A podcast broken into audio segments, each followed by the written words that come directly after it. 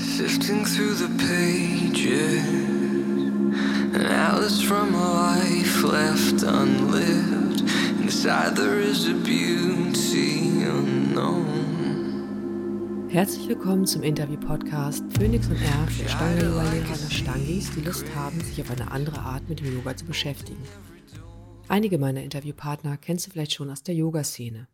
Wir sprechen über yogarelevante Themen, die über die Yogamatte hinausragen. Heute spreche ich live und in echt mit Annette Hartwig. Annette pendelt zwischen Hamburg und Portugal und ist bekannt als Mitinhaberin von Yoga Beacher. Annette übt und unterrichtet seit über 20 Jahren Ashtanga-Yoga und ist seitdem sehr, sehr tief in das Thema Yoga eingetaucht. Annette berichtet über das Phänomen des inneren und des äußeren Guru. Was wir genau damit meinen und warum es so wichtig ist, sich mit seinem inneren Guru zu verbinden, erfährst du in diesem Podcast. Viel Spaß beim Zuhören.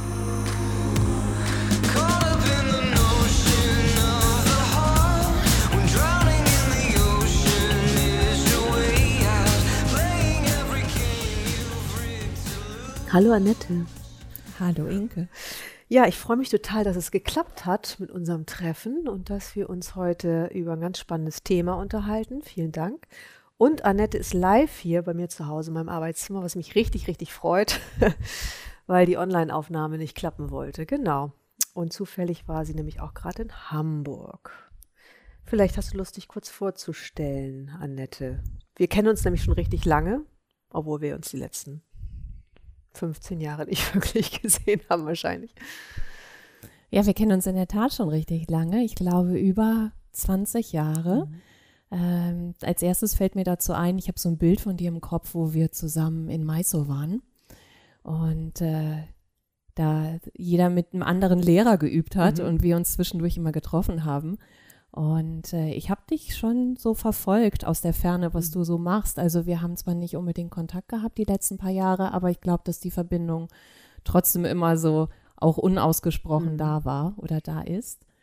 Und ähm, ja, also ich bin Annette und äh, übe seit sehr, sehr langer Zeit Yoga. Und mittlerweile finde ich fast spannender zu sagen, ich, und, äh, ich unterrichte und ich übe Yoga, anstatt das einem spezifischen Stil zuzuordnen. Und äh, Ashtanga hat mein Herz vor über 20 Jahren bekommen. Es hätte wahrscheinlich jeder andere Yoga-Stil sein können. Und was mir damals wichtig war, ist, äh, mit dem Lehrer die gleiche Sprache zu sprechen, beziehungsweise da abgeholt zu werden, wo ich gerade abgeholt werden wollte, auch wenn ich das damals nicht spezifisch so benennen konnte. Mhm. Ja. Magst du ein Beispiel nennen? Was war es konkret, wenn du das als Situation beschreiben würdest, dass du dann ein Gefühl hattest, du wirst abgeholt? Weil das finde ich ein ganz schönes, Hm. ein schönes Bild. Äh, ich habe mich aufgehoben gefühlt. Mhm. Äh, ich habe eine Bewegung üben können, die mir irgendwie entsprach. Also ich habe das Physische genossen. Mhm. Ich habe es damals gar nicht als dogmatisch empfunden, sondern eher wie eine, eine Reise. Eine Reise, eine Entdeckungsreise zu mir selbst. Mhm. Und da sind so viele Sachen aufgeploppt. Also, das weißt du ja auch, damals war ja der Unterrichtsstil didaktisch anders wie heutzutage. Anders. Ja. Ein bisschen rigider, würde ich sagen, in der Regel. Rigida, echt? Okay. Also meine erste Stunde war so, da hat der Lehrer gesagt, ja, dann mach doch mal alles mit, was die anderen so machen. Achso, ja, stimmt. Und da ich äh, als Kind äh, Leistungsturnen gemacht habe, war mir, waren mir die Bewegungen gar nicht so fremd. Mhm. Also ich habe alles kopiert, kreuz und quer durch den Ashtanga-Gemüsegarten und, äh, und habe die ganze Zeit gedacht, oh, ich mache Yoga, ich mache Yoga, ich mache Yoga. also, okay, ich weiß nicht, ob das dafür spricht, ob mich das abgeholt hat, Mhm. aber wahrscheinlich schon, dass ich mich bewegen konnte in Ja. einer neuen Form, aber gleichzeitig auch irgendwie ein Zuhause da drin gefühlt Mhm. habe. Und ging es auch um diese Wiederholung, die dir so ein Zuhause, ein Gefühl von Zuhause geschaffen hat? Gute Frage. Ich glaube, das war mir damals gar nicht so bewusst, bewusst erst über die Jahre. Also ich würde sagen, dass ich von Natur aus überhaupt kein disziplinierter Mensch bin und auch kein strukturierter Mhm. Mensch. Also ich bin wahrscheinlich eher wie so ein Wildpferd und dass äh, mich das interessiert hat beim Ashtanga, weil ich das Gefühl hatte, das ergänzt mich oder Mhm. das gibt mir etwas, was ich noch nicht so etabliert habe. Also das fand ich spannend. Deswegen auch so eine Reise zu mir selbst. Mhm. Und wenn ich sage, es hat mich abgeholt, dann war da eben was drin, was ich schon kannte an Bewegungsformen. Aber das, diese Struktur und diese Disziplin, das war für mich neu. Ja, ja, genau, das ging mir auch so. Lustigerweise gehöre ich auch nicht zu den Menschen, die so von Natur aus diszipliniert waren. Arbeitstechnisch vielleicht schon, aber was so Bewegung oder Sport oder sowas anging, war es bei mir auch tatsächlich überhaupt nicht vorhanden. Und irgendwie hat es mich dann auch gekickt. Und lustigerweise hatte ich den Eindruck, diese Wiederholung als solche hat mir geholfen, das einfach zu machen, weil da musste ich nicht so viel nachdenken. Mhm. Mhm, das, Das, fand, ich, so. fand ich Mhm. tatsächlich auch eher ähm, wie so ein Befreiungsschlag. Ja, also es hatte eine äußere Struktur Mhm. und gleichzeitig war es in oder ist es in der Struktur für mich sehr frei gewesen. Und das hat auch damit zu tun, dass es halt früher anders unterrichtet wurde oder zumindest ich wurde anders unterrichtet. Mhm. Also mir wurde nicht gesagt, stell den Fuß nach rechts oder der Mittelfußknochen muss in Linie Mhm. sein mit dem Knie oder was auch immer, sondern das war einfach so, mach einfach Mhm. und atme. Und dann hat sich der Rest irgendwann so entblättert. Mhm. Also es ging viel für mich darum, in der äußeren Form meine Form zu finden. Mhm. Und das hat mich abgeholt. Ja, schön. Ja. Richtig schön, oder? Ja, voll schön. Ja. Und ich glaube aber trotzdem, was mir noch gerade einfällt, ist, äh, auch als du gesagt hast, wir haben uns ja in Maisto dann getroffen damals und wir kannten uns ja tatsächlich, bevor wir uns übers Yoga wieder getroffen haben, durch meine Ex-Mitbewohnerin, weißt du es noch? Judith. Nee, das weiß ich gar nicht mehr. Ja, das ist nämlich, ist egal, das ist ein kleiner Exkurs. Das war, fällt mir gerade ein, dass wir uns eigentlich vorher schon irgendwie mal kennengelernt haben in so einem anderen Kontext. Und ähm, wir waren ja damals ziemlich jung. Du bist ja noch ein paar Jahre jünger als ich, aber als wir anfingen mit Yoga, waren wir ja eher sowas wie Mitte 20. Ja, ja Ne? Anfang 20 Und du war warst ja. sogar Anfang 20. Das heißt, man hat natürlich irgendwie körperlich nochmal eine ganz andere Voraussetzung, wo man noch überschüssige Energie hat, oder? Die so, Total. sich noch mehr spüren muss, sich noch mehr ausprobieren muss. Und das ist ja eher noch in so einem Gefühl von, der Körper wächst und gedeiht mhm. auf eine Art. mhm. Und das finde ich halt auch nochmal wichtig, weil ich merke, wenn ich mit Leuten arbeite, die älter sind oder auch ähm, ne, das eigene Älterwerden verändert natürlich auch so eine körperliche Praxis nochmal. Total. Auch das Bedürfnis, wie die denn sein soll. ja. Ja. Ja, ich denke, dass es ähm, absolut relevant ist zu gucken, also in sich selber hineinzuspüren, was brauche ich denn Mhm. eigentlich gerade? In welcher Phase in meinem Leben befinde ich mich? Also jetzt nicht nur alterstechnisch, Mhm. sondern auch äh, in welcher Phase, in welcher, weiß ich nicht, sozialen, kulturellen, emotionalen, spirituellen Mhm.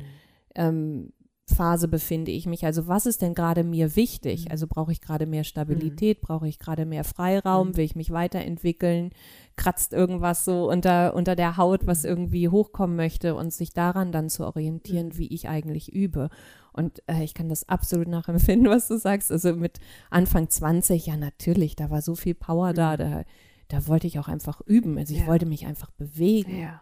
Ja, und äh, Und man spürt sich natürlich richtig deutlich, oder? Durch so eine körperlich Voll. herausfordernde Ja. Praxis. Und genau. Ja, und äh, ich glaube so, ich habe Mitte 30 irgendwann gemerkt, so, ah, okay, das geht alles nicht mehr ganz so einfach wie Mhm. früher. Es geht immer alles noch, Mhm. aber es braucht mehr Vorbereitung, mehr Warm-up, mehr Modifizieren, Mhm. um dann in die Asana hineinzugehen, wenn man jetzt sagen möchte, dass das wichtig Mhm. ist. Damals war es mir Mhm. noch wichtig Mhm. und da habe ich schon gemerkt, ah, mit Mitte 30 hat sich das schon verändert. Ja. Ja. Und das ist natürlich was ganz Schönes, das so selber zu erfahren, wie der Körper sich verändert, wie ich Mhm. mich verändert, meine Bedürfnisse sich Mhm. verändern. Und wenn ich das schaffe, danach zu üben und die äußere Form nur als, als, ähm, als Spiegel oder als Hilfsmittel, als Werkzeug Mhm. zu sehen, dann entsteht Raum. Ja. So, und dann, dann, ja, dann ist, dann entsteht da Magie in meinen Augen. Ja. Ach, Ja. das ist schön. Ja. Ich hatte das neulich mit Anna auch, ne, wo es um Spiritualität geht im Ashtanga-Yoga. Wo findet man die eigentlich? Ne? Und man Mm. findet sie halt nicht, wenn man das Bein hinter den Kopf bringt. Doch, vielleicht schon, ne? Vielleicht Also schon, ich glaube, ja, Entschuldige. aber, nee, genau, aber im Grunde genommen ging es da auch eher so, ach, eigentlich findet man die doch schon im Sonnengruß. Ah, ne, wenn man einfach in diesem Bewegungsrhythmus ist und wirklich bei sich ist und so ein Gefühl entf sich entfalten kann, was brauche ich denn jetzt in diesem Moment? Wie spüre ich meinen Bewegungsablauf? Und natürlich kann ich das auch, wenn ich ein Bein hinterm Kopf habe. Könnte Ja, ich glaube, ich kann das überall spüren. Die Frage ist, ob ich mir das erlaube, Mhm. mich zu spüren. Ja. Das ist die große Frage. Und ich, ich verstehe das voll. Manchmal will ich mich auch nicht spüren. Mhm. Es gibt Tage, da will ich mich nicht spüren. Und äh, mittlerweile sehne ich mich danach, mich zu spüren. Mhm. Also es gibt mehr Tage, wo ich mich spüren möchte, Mhm. wie dass ich mich nicht spüren möchte. Also ja. Und meinst du das, wenn du es so sagst, dass es, wenn du sagst, ich will mich nicht immer spüren, das kenne ich auch. Und bei mir ist es oft sowas wie, wenn ich mich dann wirklich spüre, dann hat das sowas Verletzliches. Total. Ne? Und das ist natürlich auch sowas, was ähm, auch eine Herausforderung ist. Kann ich das halten? Ist es gefährlich oder bin ich trotzdem sicher mit meiner Verletzlichkeit in diesem Moment, in dem ich mich dann gerade verletzlich fühle? Mm, Das ist total schön, dass du das ansprichst, weil ich glaube, dass das etwas ist, was vielleicht auch im Ashtanga gar nicht so präsent kommuniziert wird Mhm. oder so im Mainstream verankert ist, wenn man das so nennen möchte, dass die Reise ja wirklich nach innen geht und das Ashtanga halt oft als sehr körperlich oder es ist ja eine sehr körperliche Form und auch eine sehr ähm, maskuline Form oder eine sehr machende Form auf den ersten Blick. Und wenn ich hinter die Form schauen kann, was da dann an Spiritualität, um Mhm. das wieder aufzugreifen, um dann eine Spiritualität zu finden, die vielleicht, was auch immer das für jede Person bedeutet, da hineinspüren zu Mhm. können. Und für mich hat das was damit zu tun, hinter meine Person zu gucken und hinter mein Machen Mhm. und mehr in ein Sein zu kommen. Und das Sein kann auch, äh, da ist es ja verbunden für mich mit einer Offenheit Mhm. und einer Präsenz, äh, auch mit einer Weichheit, mit einer ähm, Akzeptanz, mit einer Selbstliebe und na klar auch mit einer Verletzlichkeit. Mhm. Und wenn ich das nicht gewohnt bin, mich selber verletzlich fühlen zu dürfen, weil ich das vielleicht nicht gelernt habe oder weil die Gesellschaft das nicht fördert, dass ich mich überhaupt weich und verletzlich zeigen darf, Mhm. dann ähm, braucht es einen bestimmten Container, also einen Container in Form von einem, einer Yoga-Methode, einer Community, einem Lehrer, einem Lehrer-Schüler-Verhältnis, was auch immer, dass ich mich sicher fühle, bis ich mich mit mir selber sicher Mhm. fühle.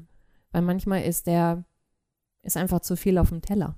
Und dann Ja. will ich mich halt nicht spüren. Dann Ja. brauche ich, wenn ich merke, ich kann mich selber nicht halten, dann brauche ich ähm, Halt im Außen. Mhm. Und damit meine ich jetzt nicht neue Sneaker oder Nee. äh, Instagram scrollen, Ja. sondern da, da brauche ich einen Halt von außen. Ja. Ja.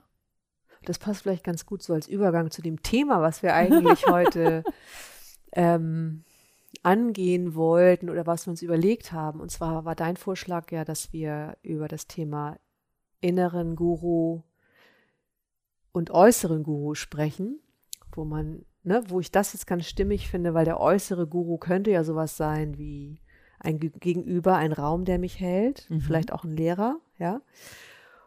Und auf der anderen Seite, der innere Guru wäre ja ich selber. Ne? Wie schaffe ich selber, mich zu halten und mich mit dem zu verbinden, was für mich wichtig ist, damit ich ein lebenswertes Leben habe, Mhm. oder? Ja, oder man könnte das auch noch einen Schritt weiter fassen und sagen, dass ich die ganze Zeit gehalten bin. Mhm. Dass es nämlich etwas gibt, was größer ist als ich Ja. selbst, also die Person Annette. Ja. Und dass das halt durchschimmert und dass das Leben mich trägt und die Lebendigkeit, Ja. also mit seinen Auf und Abs und äh, dass das wirklich dann, dass das Außen und das Innen quasi zu einem großen Ganzen Mhm. wird. Also dass es Ja. gar keine Trennung mehr gibt. Ja. So weit würde ich auch gehen. Und jetzt zurückzukommen zu deinem Innen und Außen. Ich glaube, dass das, dass, also ich immer sehr darauf gehofft habe, im Außen einen Halt zu finden und mich schon fast blind darauf verlassen Mhm. habe. Und dann mit den Jahren erst gemerkt habe, so, dass es mindestens genauso wichtig ist, diesen inneren Halt zu finden. Ja. Ja. Und ich meine, wir, auch wir hatten ja noch mal gesagt, wir waren ja ziemlich jung, auch als wir anfingen mit Ashtanga Yoga und zu der Zeit war es ja auch noch mal auf eine Art ähm, sehr lehrerdominant und das System als solches war ja auf eine Art schon sehr festgelegt und das meinte ich vorhin auch mit dem rigide, ne? So man macht das so und so, dass da jetzt gar nicht so viel Bewegungsspielraum ist. Und ähm, hast du, also wenn du zurückblickst, den Eindruck, also das eine war, das hat uns gut getan, haben wir beide so festgestellt, aber hast du rückblickend so einen Eindruck von, hat man in so einem Setting genug Raum? Das ist eine große Frage, die du da stellst. Manchmal kann man ja Fragen auch nicht hundertprozentig beantworten, ne? aber ähm, ja. Okay, ich versuch's mal. Ich hatte damals genügend Raum Mhm. und äh, wenn ich mir angucke, wo es herkommt, also das, das Yoga-System in Indien, in Mysore, so wie es unterrichtet wurde, ist ja eine komplette andere demografische ähm, Herangehensweise oder Ausdrucksweise wie hier im Westen. Mhm. Und es ist ja in Indien sehr hierarchisch unterrichtet worden. Und äh, das, das gibt natürlich auch diesen Schutz und diesen Raum und diesen Halt. Das gibt ja eine Struktur. Das ist ja erstmal was Schönes. Mhm. Wenn das nicht ähm, für jemanden, wenn da nicht Grenzen überschritten werden, die nicht überschritten werden dürfen Ja. sag ich mal so. ja. So, weil das ist ja ein, ein Machtgefälle in dem Sinne. Und ich habe damit nur positive Erfahrungen selber gemacht. Mm, Ich versuche jetzt irgendwie diesen Loop hinzukriegen zu dem, was du gesagt hast. Ähm, vielleicht kannst du mir mal kurz helfen, weil ich krieg den Loop gerade nicht hin. Okay. Ähm, Wie, war, ob das einen Moment gab, wann sich das geändert hat, hast du, glaube ich, gefragt. Ja, genau. Also im Grunde ist ja die, also ich glaube, eine Frage war ja eher sowas wie, gibt es in diesem doch, also als, vor allem als wir anfingen, war das Gefühl noch sehr eng, dieses System. Und ob man innerhalb so, von solchem engen System genug Raum hat, um praktisch seinen, also sich selbst, also seinen inneren Guru wirklich zu finden. Seine Ja. innere Weisheit, seine innere Intuition, also die Intuition, Okay, die innere also damals habe ich es nicht als eng empfunden. Ja. Du? Ähm, schon. Du hast es Und als ich glaube, eng empfunden. ich habe schon Mhm. als eng empfunden und ich glaube, das hatte auch natürlich, hat ja immer ein bisschen damit zu tun, mit welchen Lehrern man zusammenarbeitet. Und ähm, also ich habe vor allem, glaube ich, gemerkt, dass es körperlich für mich eng war, weil irgendwas ein bisschen zu doll war. Mhm. Ne? Mhm. Und dann war das für mich sehr körperlich orientiert, was ich erstmal okay fand und deswegen habe ich es auch gemacht und irgendwie auch gut, aber irgendwie würde ich mal im Nachhinein sagen, fehlte mir praktisch sowas wie eine ganzheitliche, also dieser ganzheitliche Ansatz. Das wurde zwar kommuniziert, aber ich habe es nicht wirklich gefühlt. Mhm. Also sowas wie persönliches Wachstum Mhm. soll irgendwie dadurch funktionieren, dass man irgendwelche Asanas übt. Mhm. Habe ich gedacht, das ist, ja, das ist ja super, kann ich mal ausprobieren. Okay, jetzt weiß ich, wo Ja. du hin möchtest. Und ich glaube, dass das ohne da, ähm, ja, ich glaube, ich habe mir eine Lehrer, eine Lehrerin ausgesucht, wo persönliches Wachstum sehr weit im Vordergrund stand, wo das eigentlich der neben den Asanas, also wo die Asanas nur Mittel zum Zweck waren, damit persönliches Wachstum stattfinden kann. Und dafür bin ich extrem dankbar. Das hat mich wahnsinnig abgeholt und angezogen, mit der Lehrerin, also mit Dina Kingsburg, zu üben. Und ich glaube, dadurch war das für mich immer, äh, also war das immer schon verknüpft.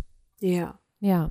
Und äh, trotzdem gibt es, glaube ich, Lebenssituationen. Also die Frage ist ja immer, das, was ich auf der Matte mache, egal mit welchem Lehrer und welche Serie oder ne, ob ich einen Sonnengruß mache oder Bein hinter den Kopf, wie integriere ich das, was ich erlebe auf der Matte in meinem Leben? Ja. Also wie passt das? Also wie, wo ist da die Spiritualität? Mhm. Und dann ist es vielleicht nicht die Asana, die ich übe, sondern der, irgendwas passiert ja auf der Reise, die Asana zu ähm, etablieren oder auszuführen. Mhm. Also wenn nicht das Ziel ist, die Asana perfekt zu Mhm. machen, was auch immer perfekt in deinem Kontext bedeutet, sondern wenn es darum geht, dass auf diesem Weg die, eine Entwicklung stattfindet. Mhm. Und dazu bemerken, pushe ich mich oder ziehe ich mich zurück? Mhm. Will ich die Asana eher auslassen?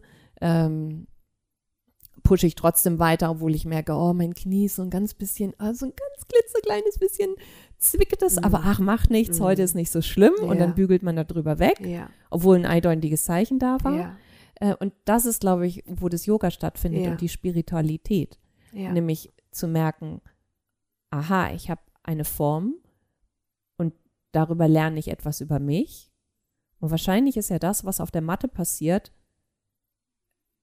auch etwas, was außerhalb der Matte, nämlich in meinem Alltag passiert. Und die Frage ist, ob ich sowas sehen möchte oder Mhm. ob ein Lehrer das fördert, Mhm. Ja, das zu sehen. ja, genau. Ja. Und ich glaube, das ist vielleicht auch so meine Erfahrung, die ich hatte häufig, dass es so reduziert war auf die Asanas, die Arbeit Mhm. Und nicht so sehr so, ah, ist ja interessant, kennst du dieses Verhalten sonst auch, ne? Ja, und das ist ja auch gut, dass das nicht immer ähm, so unterrichtet Mhm. wurde, weil das kann ja ganz schnell ganz tief gehen. Und die Mhm. Frage ist, ob, ob äh, die Person, die dein Lehrer oder deine Lehrerin ist, ob die, ob die diesen Container halten kann. Ja, das stimmt. Und von daher finde denke ich, ist es super wertvoll ist, wenn jemand sich nur auf Asanas konzentriert und wenn jemand merkt, ah, ich möchte gerne mehr lernen und da ist irgendwas oder das juckt mich. Die Frage ist ja immer, wie groß ist mein eigener Hunger? Mhm. Also was will ich eigentlich lernen? Wo will ich eigentlich hin? Was ist mir wirklich wichtig? So, und wenn du sagst, ah, mir ist Spiritualität Mhm. wichtig, dann würde ich, also dann navigiert, dann navigiere ich mich selber oder das Leben ja schon zu jemandem hin, der das auch füttert. ja, Und ich glaube, es ist ein wunderbarer Weg, über die Asanas zu gehen und das als Eintrittskarte zu nehmen in etwas, was noch viel, viel größer ist. ja, Und dann vielleicht auch zu sehen, ah, die Asanas sind vielleicht nur ein, ein Werkzeug, also eine äußere Form, um wieder zurückzukommen zu dieser Struktur, zu diesem Ja. Linearen, um auf der Reise etwas über mich zu entdecken und vor allen Dingen auch zu, zu spüren, dass mein Körper eine wahnsinnig tolle eigene Intuition und Intelligenz hat und dass diese Intelligenz aufwachen darf. Also dass nicht mehr ich, Annette, eine Asana ausführe, sondern dass mein Körper die Asana ausführt. Das wäre ja im Prinzip das, was im Moment ist ein großer Begriff, der gerade so rumgeworfen wird, Embodiment. Mhm. Und was Embodiment eigentlich ist. Mhm. Magst du ganz kurz noch was dazu sagen? Kann ich, Embodiment, ja. ja. ja. Weil in dem, Findest du gerade gut, ne? ja, finde ich spannend, ja. Also, ähm, ich glaube, dass, also ich kann ja eine Asana ausführen, indem ich mental oder kognitiv begreife, was ich machen möchte. Also ich sehe, okay, so sieht das auf dem Yoga Journal Cover aus oder im Raum machen alle das Dreieck so und so. Und dann kann ich das mental greifen und ich dann über mein Gehirn, übers Nervensystem meinem Körper sage, dreh deine Hand hierhin, den Fuß in die Richtung. So. Und Embodiment, also das nennt man Top-Down-Approach. Also es geht von oben vom Gehirn, vom Nervensystem in den Körper. Und das andere wäre Bottom-up. Und das wäre, dass äh, jede einzelne Zelle hat ja ein Gedächtnis und Ja. eine Intelligenz. Und dass die Zellen mich darüber informieren, wie, also das Nervensystem und dann mein Gehirn, wie ich mich bewege. Also das ist ein komplett anderer Ansatz.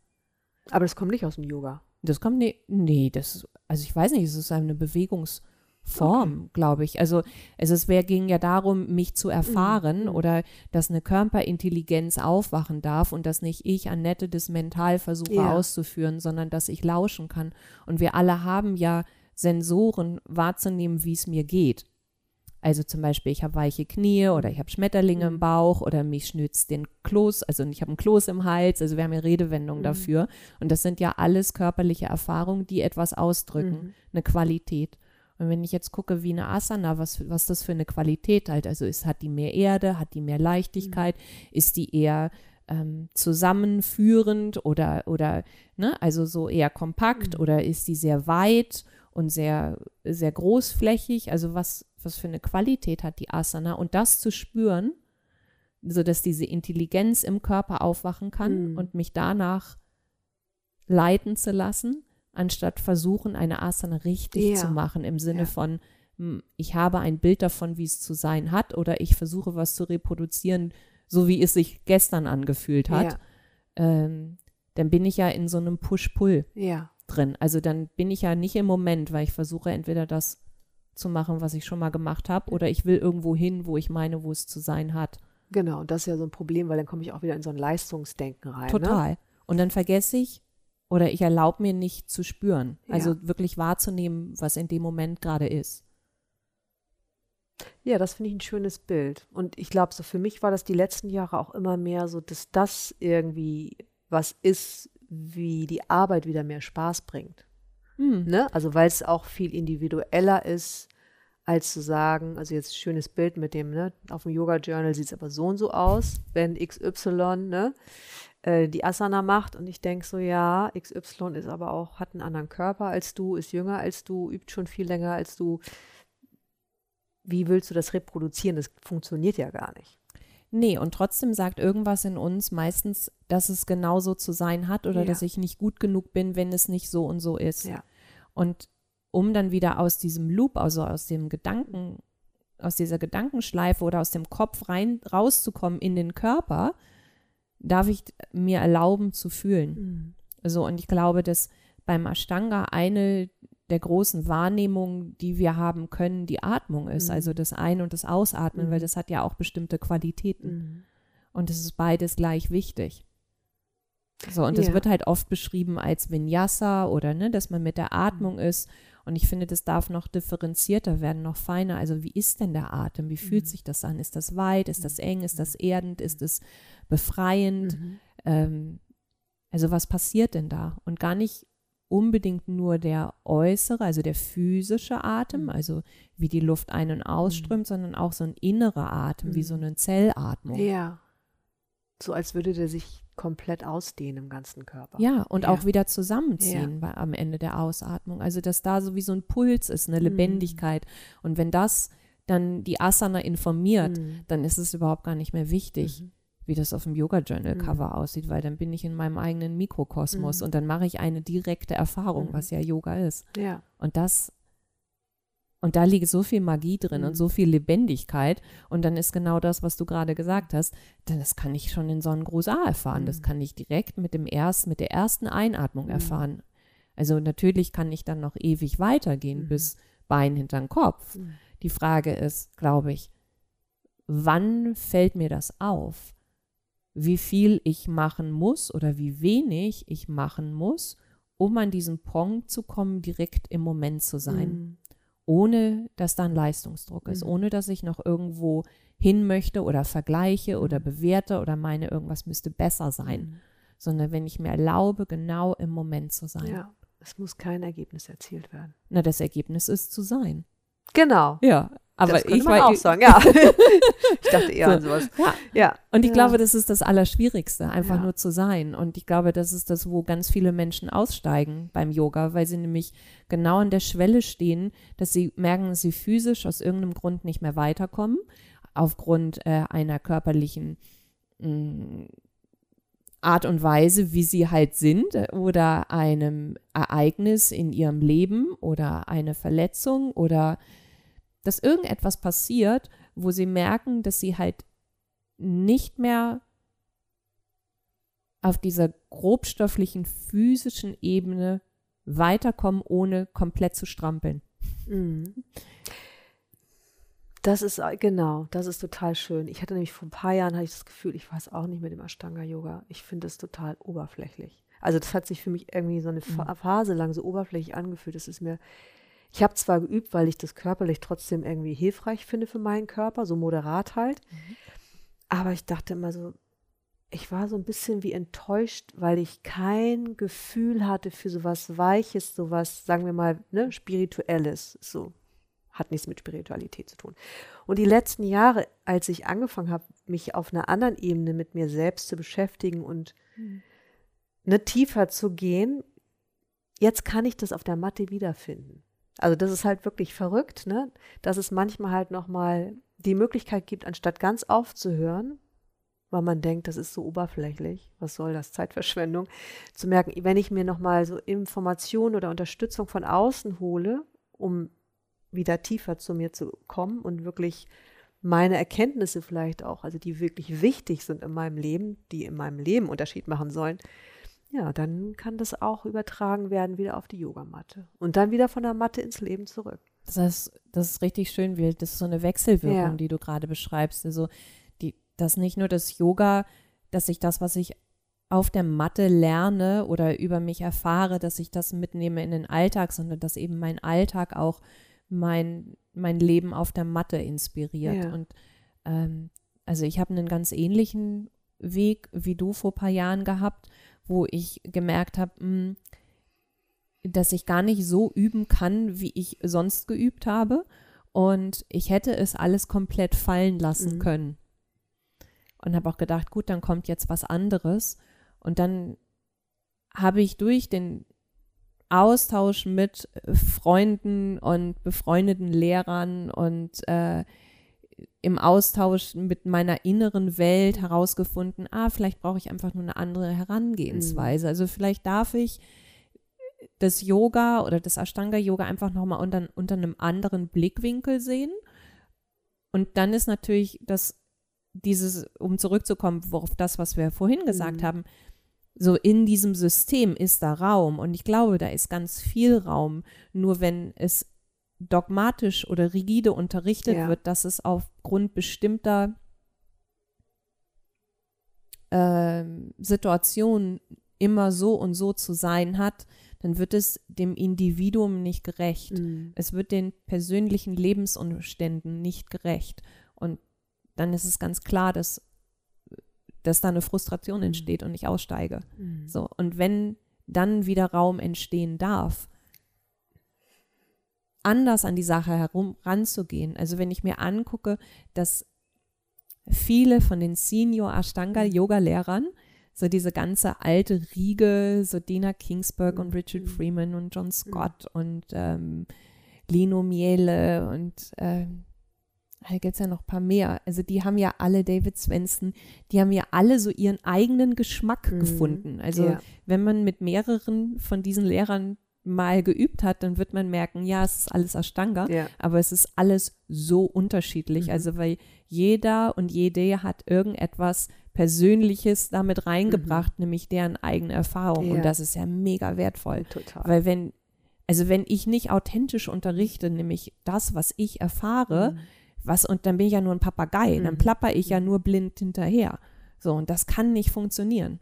So, weil, weil das wäre ja genauso wie wenn ein Schüler zu mir kommt und der sagt, und dann sage ich so, warum machst du denn das? Mhm. Und dann sagt der Schüler, ja, das mache ich so, weil das hat man mir gesagt, ich, Mhm. dass ich es machen soll. Und so, verstehst du, warum du das so machst? Also, nee, ich mache das jetzt einfach. Und das, ich glaube, das bedarf diesen, diese innere Reflexion. Das ist für mich Swadhyaya. Das ist Ja. dieses so, warum mache ich das eigentlich? Weil sonst Und- ist es sinnentleert. Dann ist es sinnentleert und es, es entsteht auch kein Kontakt, Mhm. weil ich plapper nur etwas nach, weil es anscheinend so zu sein hat und damit halte ich mich an der Oberfläche, die, wie wir ja wissen, ganz viel Stabilität geben Mhm. kann und Halt. Mhm. Aber die Frage ist, wo, wo dockt es bei dir an?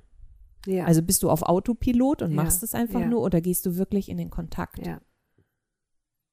Das ist so ein bisschen wie, als würde man dann sich mit seinen Wurzeln wieder verbinden. Ja. Und ich, und ich glaube, dass und das jetzt gerade im Ashtanga ist ein ganz schöner Moment, äh, dass da gerade etwas passiert, wo mehr Freiraum entsteht. Und ähm, dass ganz viele neu draufschauen, wie interpretiere ich das für mich, Mhm. was, was hat das für einen Wert, was hat mir das mitgegeben, Ashtanga als Form, als Methode und wie setze ich das um und wie passt das in mein Leben und wie gebe ich das weiter. Und das finde ich einen ganz wunderschönen Moment gerade, Ja, total. weil so dieses, dieses Starre ist irgendwie so ein bisschen aufgebrochen, Mhm. ganz sicherlich auch durch Karen Rain, äh, Mhm. Karen Habermann, Mhm. äh, durch diese ganze MeToo-Geschichte, also dass einfach das System bröckelig geworden Mhm. ist und das ist gut. Ja, total. Und ich glaube, es ist halt auch gut, wenn man auch, also weil, ähm, also mit dieser MeToo-Geschichte war das ja auch so ein bisschen, stand ja so ein bisschen im Raum, Ashtanga-Yoga geht jetzt gar nicht mehr, man muss jetzt das komplette System in Frage stellen, was ich total schade fand immer. Ähm, und ich aber auch diese ganze Situation und die Geschichte total tragisch fand. Insbesondere, weil so viele andere Leute, die das nicht erfahren haben, gesagt haben, das ist doch alles Unsinn, ne? Nach dem Motto, das kann nicht passiert sein, so, das stimmt nicht. Und das fand ich richtig, richtig schlimm. Und jetzt dadurch, dass viele Leute einfach merken, okay, aber ich, ich kann doch für mich auch entscheiden, wie ich diese Methode vermittle. Ich nehme jetzt die Freiheit und schau mal, was für mich stimmt. Mit einer, also mit gro mehr Großzügigkeit, oder? Mit mehr Mhm. Freiheit, Mhm. mit mehr Menschlichkeit, Mhm. mit mehr Respekt. Und nichtsdestotrotz, was mir gerade noch eingefallen ist, dass ja bis heute, wenn man sich auch das Leben in Indien anschaut und auch wie, ähm, ich wollte schon sagen Education, also wie, wie Schüler auch unterrichtet werden, das ist immer noch Frontalunterricht, der stattfindet. Und wenn man halt schaut, aber in welcher Gesellschaft leben wir? Bei uns ist es ja schon eher so gewünscht, dass man die Menschen zum Mitdenken anregen möchte, auch schon in der Grundschule, Mhm. sodass sie anfangen zu verstehen, was machen sie? Mhm. Oder ne, warum machst du das? Warum, ne, warum macht es Sinn, Englisch zu lernen? Warum macht es Sinn, Lesen und Schreiben zu lernen? Mein Sohn lernt jetzt die Ernährungspyramide mit siebeneinhalb, sodass die verstehen, was sie essen und warum sie manches vielleicht nicht so viel essen sollten. Also das finde ich, und dann gibt es natürlich noch ganz viele Freischulen, wo es noch mehr darum geht, wirklich zu verstehen, noch tiefer zu verstehen, warum mache ich was? Welchen Sinn hat das? Na, auch wo das Interesse liegt, ne? Also Ja. das zu fördern, du kannst das machen, woran du Interesse hast, weil Ja. wir alle haben ja einen unterschiedlichen Eingangspunkt, warum wir etwas machen. Ja. Und ich glaube, dass das, also dass es von außen nicht mehr vorgegeben wird, es hat so Mhm. zu sein, sondern es gibt eine Form und wie näher ich mich dieser Form an, beziehungsweise was lerne ich daraus oder andersherum gefragt, was brauchst du? Warum Mhm. bist du überhaupt hier? Also was ist dir wichtig? Worum geht es eigentlich? Was ist, was ist so die Essenz? Also was, was würde dein Herz sagen, was du brauchst, Mhm. wenn du dem wirklich zuhören würdest? Also und kann, kann Yoga das nähren? Mhm. Kann dich Yoga dem näher bringen? Und, Und ich glaube, da sind wir uns alle gar nicht so unähnlich, wenn wir gucken, was wir, Mhm. was uns wirklich wichtig Mhm. ist und was essentiell ist und Mhm. was, wonach wir uns sehen, Mhm. was wir uns wünschen. Ja, voll schön. Mir wird gerade ganz warm ums Echt? ja. Ja, aber es ist ja genau das, ne? Ja, also ja, wenn ja. ich das, wenn ich das äh, runterbrechen würde, dann ist es wahrscheinlich geliebt zu sein Mhm. und Liebe zu geben, gesehen zu werden und zu sehen, äh, gehört zu werden und zu hören. Und das immer in, in Wechselbeziehung, also in Beziehung, Mhm. in Beziehung zu sein. Und nicht alleine, also keine Separation, Mhm. sondern ein, eine Verbindung, was ja auch Yoga ist. Ja. Und das kann ja mit der Atmung starten. Mit der Erfahrung der Atmung. Also ich finde es immer wieder schön, daraufhin zurückzukommen, Mhm. was ist denn jetzt eigentlich? Mhm. Und das, was ich jetzt sofort wahrnehmen kann, ist meine Atmung, die ja die ganze Zeit läuft und Mhm. trotzdem unterschiedlich Mhm. ist. Und wenn ich darauf gucke und nicht auf in die äußere Form und das mitnehme, ich glaube, das ist ja, das ist so eine schöne Erfahrung und so individuell. Total. Und das ist ja auch so das, was vielleicht auch mit am einfachsten wäre, mit in den Alltag zu übertragen, ne? wenn ich immer zwischendurch innehalte und meine Atmung kurz beobachte, wo stehe ich gerade?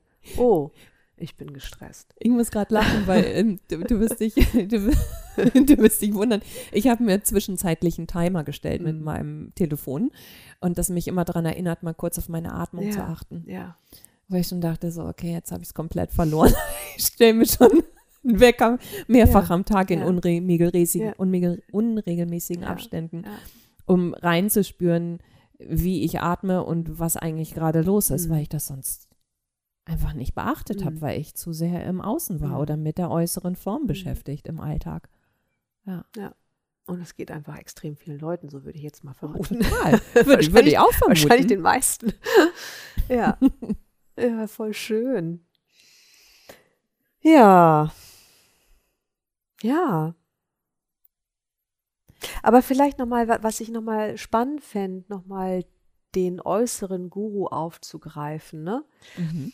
Ähm, weil zum einen ist, ist es ja total wertvoll, wenn ich jemanden habe, an dem ich mich vielleicht ein bisschen orientieren kann, der mich ähm, vielleicht auch halten kann oder optimalerweise halten kann, wenn ich mich schon verletzlich zeige. Und auf der anderen Seite hat es ja auch immer wieder so ein kleines Risiko, ähm, bin ich wirklich sicher mit dieser Person.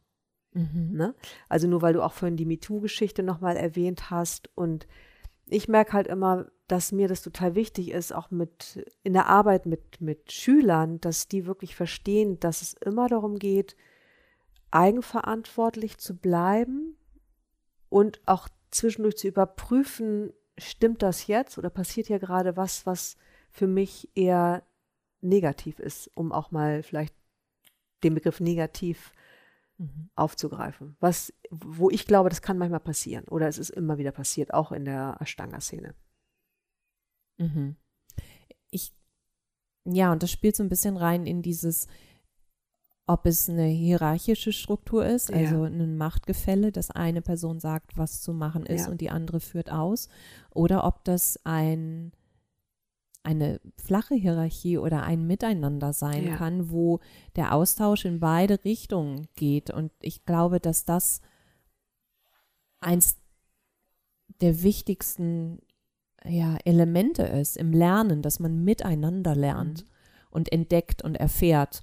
Und äh, ich als Lehrer wie auch als Schüler die ganze Zeit Neues entdecken darf Mhm. und nicht eine Person genau weiß, wie es Mhm. geht, weil dann limitiere ich mich. Also Ja. dann, dann entgeht mir wahrscheinlich ziemlich viel. Und genau darin dann auch nicht zu bewerten oder gleich zuzumachen oder ähm, ja versuchen, die andere Person von meiner Wahrnehmung oder Idee zu überzeugen. Das ist jetzt die größte Kunst. Mhm. Also das nicht persönlich zu nehmen. Mhm. Und Als Lehrer auch. Zu, ja, beides. Ja. Also Ja. als Lehrer wie auch als Schüler das, oder auch im Alltag mit, Mhm. mit Personen. Also das ist ja eigentlich das, was im Moment passiert. Wir haben, wir haben unterschiedliche Lager, die unterschiedliche Dinge empfinden und die Welt aus unterschiedlichen Perspektiven Mhm. sehen, wie auch immer man das finden möchte. Und das, ja, nicht sofort mit so einer Impulsivität zu werten Mhm. oder es persönlich zu nehmen, sondern versuchen in, einem, in einer Präsenz oder in einem, in einem Raum miteinander zu kommunizieren. Mhm. Mir fällt so der Begriff auf Augenhöhe dazu ein. Total. Ja. Ja. Und, äh, und da kann ganz viel passieren. Ich Mhm. glaube, ich finde auch, genau wie du, das ist das Wichtigste, äh, dass wir alle, dass eine Eigenverantwortlichkeit wichtig ist und gleichzeitig genauso wichtig, dass man auch nach außen sagen darf, ey, ich weiß gerade nicht weiter, Mhm. was würdest du machen? Mhm. Und sich Support holt oder Ja. Anregungen. Ja. So, und dass diese Anregung wirklich als Anregung gedacht Mhm. ist und nicht als dogmatisches Überstülpen, Mhm. so hat es zu sein. Mhm. Und das sind, das sind Nuancen, über die wir hier reden. Mhm. Und je nachdem, mit was für einem Gepäck wir halt kommen, als Schüler oder Lehrer, äh, fällt uns das leichter, uns nicht selber im Weg zu stehen oder der anderen Person Mhm. oder eben auch nicht. Ja. Und das ist das, was wir lernen dürfen, diesen, diesen offenen Raum, wo wir gesehen werden und sehen und sein dürfen. Unsere- Hohe Kunst. Ja, hohe Kunst. Und die eigenen Bin ich nicht frei von, ja. Ja, Überhaupt gar nicht. Es ist eine sehr hohe Kunst, Ja. sehr schwierig. Und, äh, und so wertvoll und so nötig, finde ich. Und so viel Leid vermeiden. Das wäre schön. Sehr gut, ne? Ja, das wäre richtig. Naja, wir gut. sind ja alle auf der Reise. Wir Ja. sind alle auf dem Weg dorthin oder irgendwo hin. Hm. Hat das deine Frage jetzt beantwortet mit dem inneren und äußeren Guru? Ja, schon. Doch, ich würde schon sagen.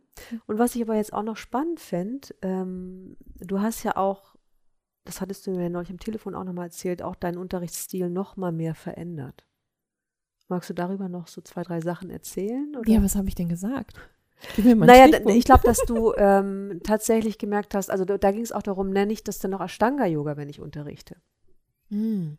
Ne? Also wenn ich dann doch merke, ich würde gerne so frei unterrichten, dass Mm. Ja, dass okay. es nicht nur, dass eine Praxis eine Praxis ist und nicht mehr, nicht mehr nur eine Ashtanga-Praxis. Sie könnte auch noch Ashtanga-Yoga-Praxis sein, aber dann sind da noch andere Elemente vielleicht, die je nachdem, wie man sich gerade fühlt an dem Tag, wo man halt was machen möchte, dann dran sind. Mm. Also je länger ich übe, desto mehr merke ich, dass die Form nicht so wichtig ist im Sinne von, dass es eine lineare Struktur Mhm. braucht. Ich denke, dass es sehr wertvoll ist, über einen längeren Zeitraum eine Methode anzuwenden Mhm. und sich wirklich mit der zu verbinden und die zu absorbieren und Mhm. also alle Goldschätze daraus zu Mhm. ziehen, vielleicht auch die, die ähm, Unzulänglichkeiten der Methode, also wirklich von allen Seiten das Mhm. zu betrachten und dann irgendwann, wenn ich, wenn ich genügend Wahrnehmung oder Präsenz habe, mich auch von dieser Form lösen kann, weil das, was bleibt, ist Präsenz Mhm. und ist, ist Wahrnehmung. Und dann kann das für mich auch aus dieser Form herausgehen. Ja. So, weil die Form nur Mittel zum Zweck war, um, kannst du deine Wahrnehmung, kannst du Präsenz halten, nicht nur für die Sonnengröße, sondern vielleicht auch Sonnengröße und stehende Mhm. Übung. Kannst du es Mhm. Für anderthalb Stunden für die Mhm. gesamte erste Serie Mhm. halten, Mhm. kannst du das auch danach noch nach Shavasana in dem Alltag halten, diese Präsenz, diesen Mhm. Raum, diese, Mhm. diese Offenheit oder diese Neugier, Mhm. diese, Ja. und je, je mehr sich das zeitlich wie auch räumlich ausdehnen kann, desto eher kommt da, kommt da auch was anderes bei mir mit rein, nämlich dieses, es ist doch eigentlich egal, was du übst, Hauptsache du kannst diese Präsenz halten und wahrnehmen, was gerade ist. Ja. Ja, und das hat dann nichts mehr mit dem Ashtanga im traditionellen Sinne, was auch immer traditionell für dich bedeutet, Mhm. zu tun, sondern es findet für mich einen sehr angewandten, freien Raum und das, was bleibt, ist Präsenz. Und dann ist es wahrscheinlich Mhm. kein Ashtanga mehr. Mhm. das ist das, wie ich gerne übe, beziehungsweise auch meinen Schülern das als Option gebe. Mhm. Du kannst das üben, was heute wichtig ist, Mhm. weil warum, wenn du, sagen wir mal ganz konkret, du übst den Handstand.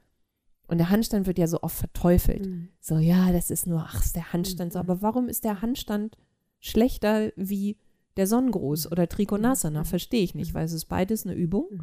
Beides hat in irgendeiner Form Atmung Mhm. und in irgendeiner Form, wenn wir einen, einen energetischen Aspekt Und wenn ich- Präsenz. und Präsenz und ich auf dem Weg, um diese Übung auszuführen, lerne ich etwas über mich. Und das ist so ein bisschen das, was du gesagt hast, wie man heutzutage in Schulen unterrichtet ne? oder in, in den Kindergärten, dass die halt viel freier sind in dem, wie sie lernen und, und was sie lernen. Und warum könnte das beim Yoga nicht auch so Mhm. sein, dass du das lernst, wo du am ehesten reinklickst, also was dir am ehesten zugänglich ist, Mhm. warum auch immer. Und ich glaube, dass das, das bedarf viel Wahrnehmung und Erfahrung von Seiten des Lehrers, um so einen Raum zu halten Und Offenheit. und Offenheit und gleichzeitig aber auch zu erkennen, ob sich da jemand vielleicht auch dann verrennt, weil es Ja. könnte ja auch sein, dass ich dann nur aus einem Ego-Gedanken Mhm. heraus äh, den Handstand machen möchte. Ja. Also das hat ja was damit zu tun, wie führt man das aus? Mhm. Und das, das ist für alle spürbar. Mhm.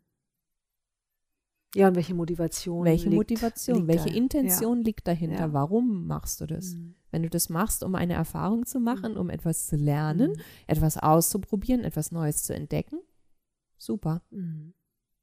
Und auf dem Weg dahin, vielleicht sage ich das auch nochmal, für mich hat das sehr geholfen, hat dieses feste System, ich glaube, es ging bei mir erst nach zehn Jahren los. Mhm. Also ich habe erst mal fünf Jahre Mhm. gebraucht, um Mhm. überhaupt ein regelmäßiges Practice zu haben. Und nach zehn Jahren ging das dann los, äh, dass ich gemerkt habe, ah, okay, jetzt ist das irgendwie so schon einigermaßen gesackt. Nicht verstanden, Mhm. auf jeden Fall Mhm. nicht komplett verstanden, aber da ist sowas gesackt. Und durch diese durch dieses Üben und gleichzeitig sein zu können, während ich übe, hat sich eine Klarheit entwickelt. Ja.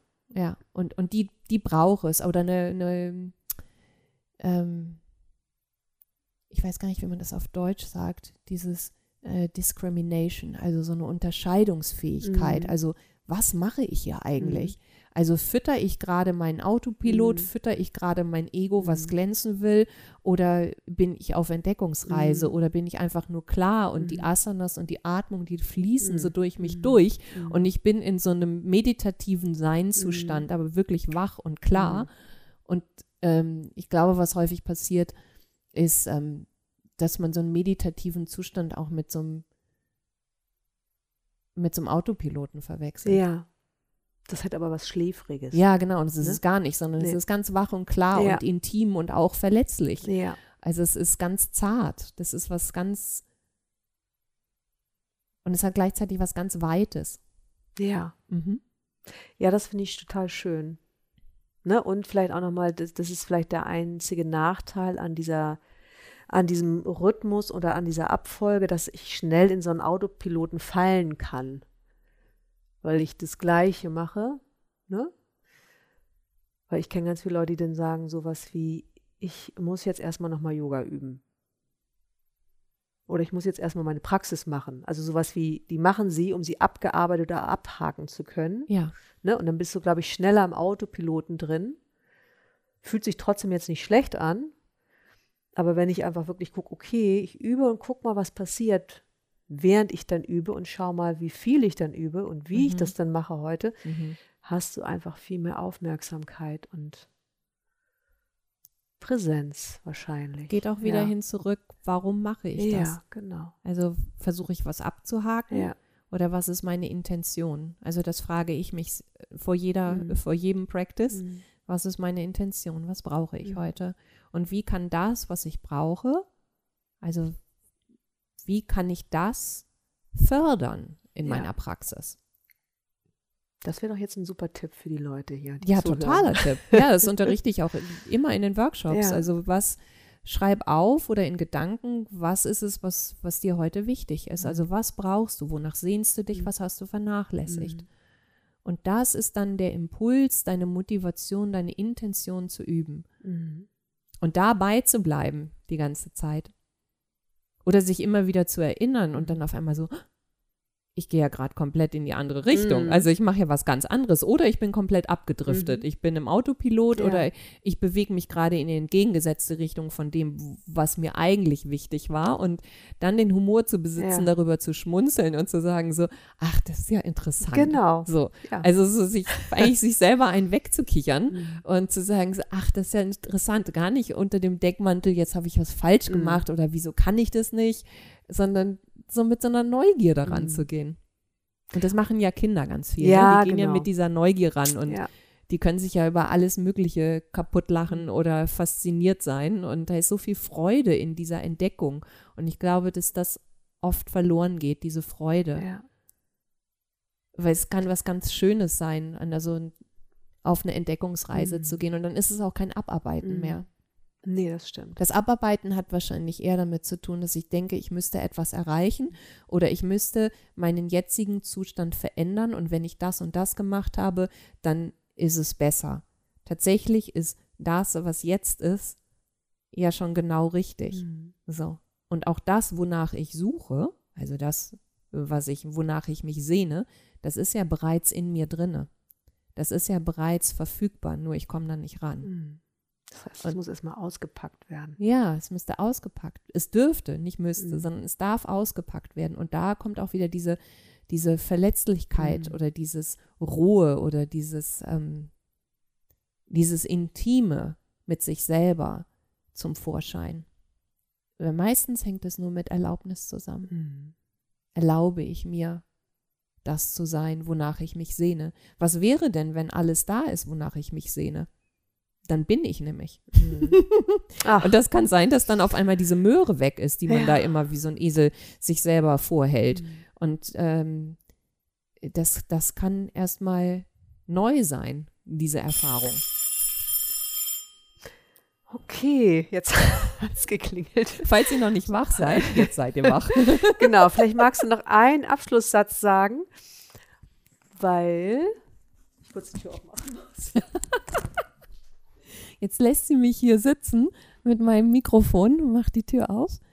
Ähm also ich freue mich so unendlich darüber, dass wir uns heute getroffen haben, dass wir dieses wunderbare Gespräch miteinander hatten und äh, auch, dass nach so einer langen Reise, die wir zwar räumlich getrennt und dennoch so gefühlt im Herzen sehr verbunden miteinander äh, gehen, äh, dass, dass die gerade wieder so zusammenfindet. Ja, Also auch total. so räumlich Ja, zusammenfindet. Und das voll. finde ich richtig, richtig Ja. schön.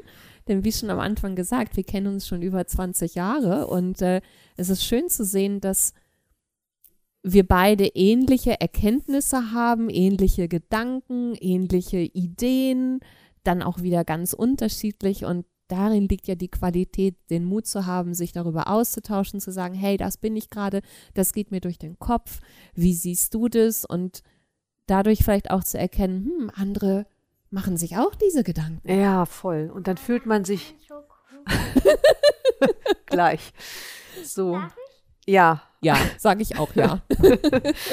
so, es tut mir leid, jetzt ist mein Kind hier reingelaufen. Aber wir sind ja am Ende. Ja, und vor allem, ich merke halt auch, in so einem Austausch merkt man halt auch mit seinen Gedanken und Fragen, die man so hat, dass man dann auch merkt, okay, ich bin damit halt nicht alleine. So, ne? Und das ähm, ist halt auch ein total schönes Gefühl. Ja, und ich denke, dass das bereichernd sein kann für alle, wenn wir das schaffen, uns mehr zu zeigen, wie wir sind und was uns, was uns wirklich bewegt. Ja. Und das ist ja auch wieder raus aus diesem, so hat es zu sein. Also wir, wir haben ja zum Glück unseren individuellen Ausdruck Ja. und der ist, der ist wichtig und wertvoll. Ja, schön. Vielen Dank, dass du dir die Zeit genommen hast heute. Ja, danke für die Einladung. Sehr Richtig gerne. Schön. Jetzt Vielleicht- gibt's Kekse. Jetzt gibt's Kekse, genau. Okay, und äh, ja, genau. Ich hoffe, es hat euch Spaß gebracht, heute zuzuhören.